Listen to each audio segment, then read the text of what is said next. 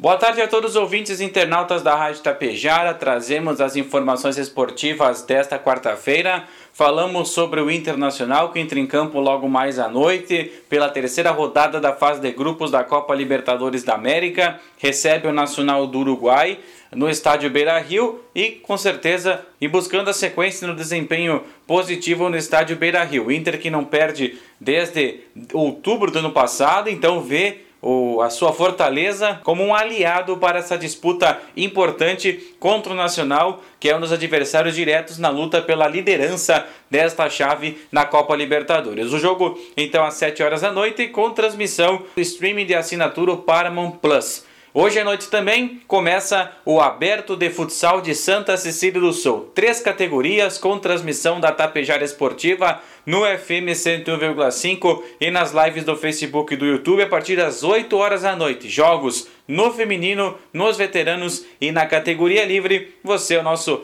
convidado especial para nos sintonizar nesta noite. Então, realização da Secretaria de Esporte, Juventude, Turismo, Lazer de Santa Cecília do Sul e também da Prefeitura. Os jogos são disputados então no Centro Comunitário Paroquial.